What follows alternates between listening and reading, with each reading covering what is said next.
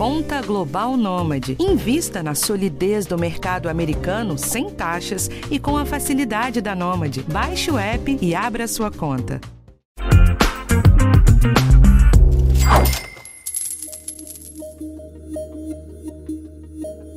Imagine o seguinte: e se no lugar de você comprar um imóvel inteiro, você pudesse investir em um banheiro, uma sala ou um pedaço de prédio, loja, hotel, hospital ou galpão? Pois saiba que dá. São os fundos imobiliários, uma modalidade de investimento que tem se destacado no mercado e atraído um número cada vez maior de brasileiros. E é sobre esse assunto que nós vamos falar neste episódio do podcast Educação Financeira do G1. Eu sou Darlan Varenga, repórter de economia do G1 quem está aqui comigo para explicar as vantagens de investir em fundos imobiliários e que cuidados tomar é o meu colega Rafael Martins, também repórter de economia do G1. Tudo bem, Rafael? E aí, Darlan, tudo bem? Pois é, a indústria de fundos de investimentos imobiliários deu um salto nos últimos anos. E mesmo com a pandemia e a queda dos preços de uma porção de ativos que a gente viu no ano passado, o número de brasileiros que investem nos fundos imobiliários praticamente dobrou em 12 meses. Segundo dados da B3, esse grupo ultrapassou a marca de 1,1 milhão de pessoas físicas. E a gente vai detalhar um pouco mais para frente, mas dá para adiantar que são dois os principais atrativos desses fundos. Primeiro, como tem que ser com todo tipo de imóvel, ele te paga um aluguel todo mês. E segundo, que esse rendimento é isento de imposto de renda. Fundo imobiliário nada mais é que um fundo de investimento que investe o dinheiro dos cotistas em imóveis de diversos segmentos e também em títulos ou papéis com lastro em imóveis. Geralmente, cada fundo costuma ser especializado em um tipo de segmento. Pode ser escritórios, shoppings, galpões, hotéis, hospitais, agências bancárias ou híbridos, que são os que investem em diferentes segmentos. Atualmente, são mais de 300 fundos imobiliários listados na B3, a Bolsa Brasileira. Importante que se diga desde já que os fundos imobiliários sofreram um forte abalo em 2020 principalmente o dos setores de shoppings e de lajes corporativas, que são os focados em prédios de escritórios. E a explicação, claro, foi a pandemia. Basta lembrar que as medidas de distanciamento social deixaram boa parte da população em casa por meses, o que provocou tanto a renegociação de muitos aluguéis, inadimplência, como também a devolução de muitos imóveis. É, e o resultado disso é que o IFIX, que é o índice que acompanha o desempenho dos principais fundos imobiliários negociados na bolsa, fechou 2020 com uma desvalorização de 11%. Foi a primeira queda em seis anos do índice. Mas se o resultado não foi bom, você deve estar se perguntando por que a gente está falando sobre esse assunto aqui. Bom, antes que você desista dos fundos imobiliários, a gente lembra que em 2019 a alta tinha sido de 35%. E não custa repetir, 2020 foi um ano bem difícil para os mercados. Mesmo sem ter recuperado ainda as perdas do ano passado, os fundos imobiliários são uma boa opção para quem busca mais ativos para diversificar a carteira. E em um cenário de juros baixos, é mais uma alternativa para buscar rentabilidade mais alta do que os investimentos em renda fixa. Mas quais são então as principais vantagens dos fundos imobiliários? O que avaliar e que cuidados tomar na hora de comprar uma cota? Qual o cenário para 2021? São essas as perguntas que a gente vai tentar responder aqui neste podcast. Para ajudar a explicar como funciona o investimento em fundos imobiliários, nós entrevistamos a Gabriela Mosman, que é analista da Suno Research, e o Caio Ventura, especialista em fundos imobiliários da Guide Investimentos. Bom, uma das explicações para o aumento da procura pelos fundos imobiliários é que eles têm um histórico menor de volatilidade. É bem menor o sobe e desce no valor das cotas quando você compara com o mercado de ações, por exemplo. O Caio Ventura, que é analista da Guide Investimentos, explica que quando você olha o histórico dos últimos anos, o IFIX apresentou um terço do sobe e desce das ações do Ibovespa. E outro atrativo que a gente já mencionou aqui é o rendimento mensal que ele te dá quase garantido. Tirando meses totalmente excepcionais, os dividendos mensais que o fundo imobiliário te paga superam em muitos casos o CDI e a inflação. Escuta só.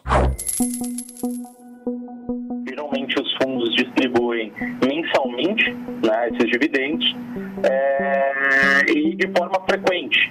Ou seja, é, dificilmente em algum mês para, tá? Para quando é algum caso muito extremo, né? Por exemplo, é, você tem um ativo único e o único inquilino que tinha naquele ativo saiu. O yield, né, de dividendo médio do IFIX, que é o índice que compõe é, todos os fundos imobiliários é, mais líquidos do mercado, né?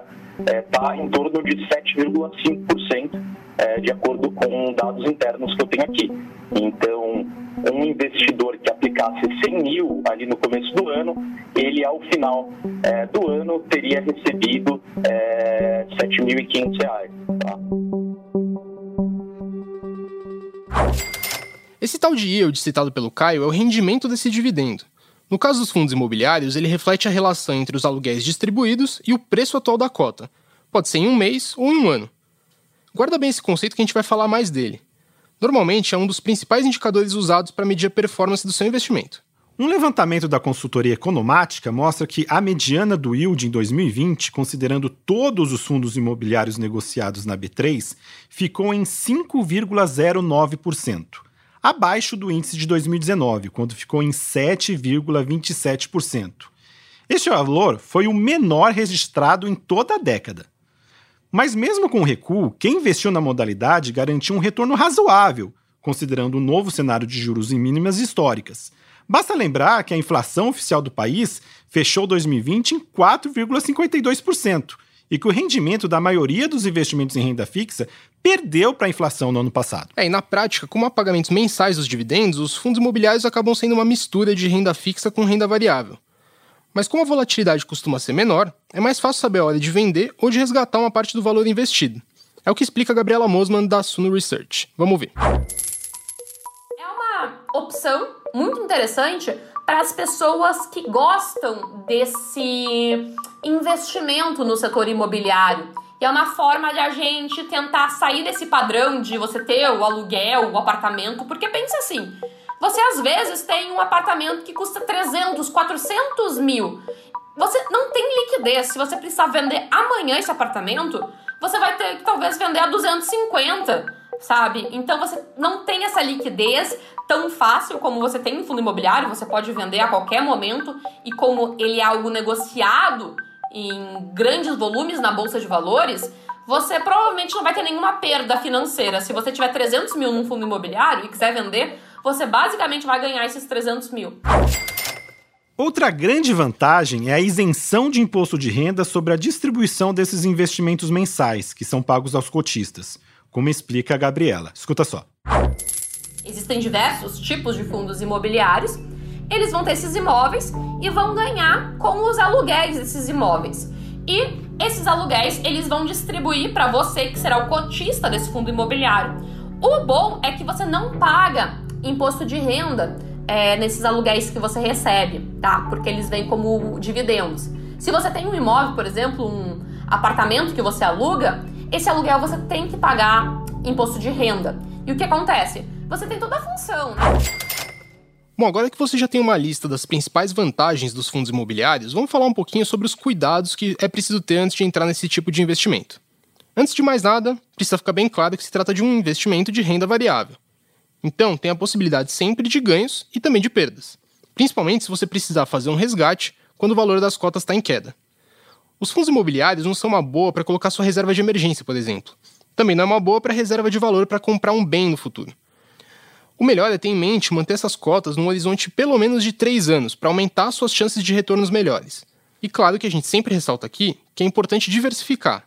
Então não é uma boa usar os fundos como única opção de investimento. De uma maneira geral, dá para começar a investir em fundos imobiliários a partir de 100 reais, mas é possível encontrar cotas à venda a partir de 15 reais.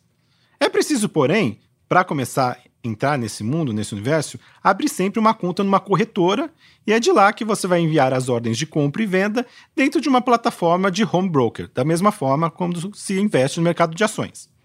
A parte mais difícil, talvez, seja escolher em que fundo investir.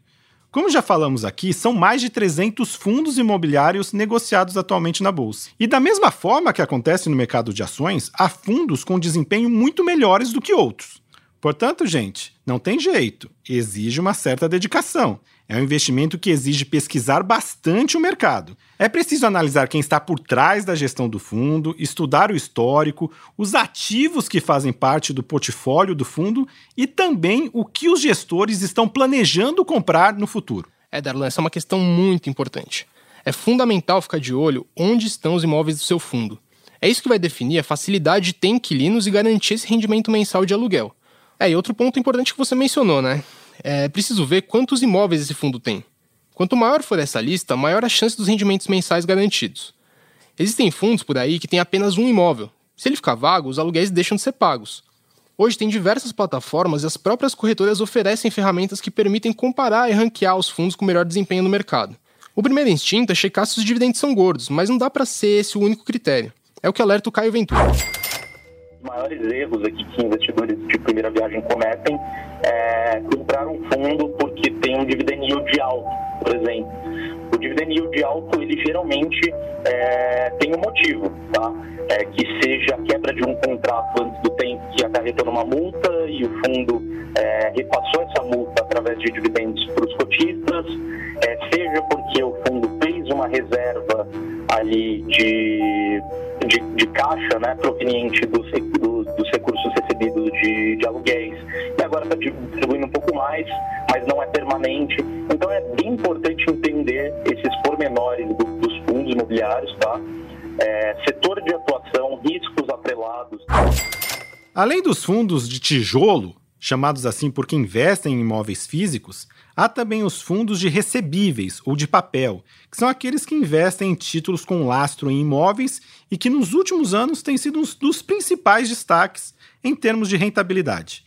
A grande estrela do último ano, porém, foram os fundos do setor logístico, que investem em galpões para empresas, como destaca o Caio Ventura. Escuta só e é o filho da pandemia, né? Sem dúvida foi o setor que mais se beneficiou aí do remodelamento das relações comerciais é, durante a pandemia, né? Por exemplo, a penetração de vendas online no varejo doméstico passou de 6% em 2019 para 12% em 2020, tá? Então, o setor acabou se consolidando como um coópio de resiliência e renda. É, e essa perspectiva para o setor de galpões logísticos continua bem positiva. Mas como houve uma valorização mais forte desses ativos no ano passado, o potencial do valor das cotas no curto ou médio prazo tende a ficar um pouco mais limitado agora. Quem quer apostar em fundos de shoppings e de lajes corporativas pode colher mais retorno. Mas também depende do ritmo da economia, do controle da pandemia e também dos novos hábitos que a gente adquiriu nesse tempo, como as compras online e home office. Vamos ouvir o que diz o Caio Ventura. Shoppings passaram ali dois meses do ano fechado, né, abril e maio, é, e também passaram por negociações bastante agressivas com seus inquilinos é, é, a respeito de, de, descontos, de inadimplência, de tentar manter ocupação, né? Então, assim, foi bastante complicado o cenário para shoppings.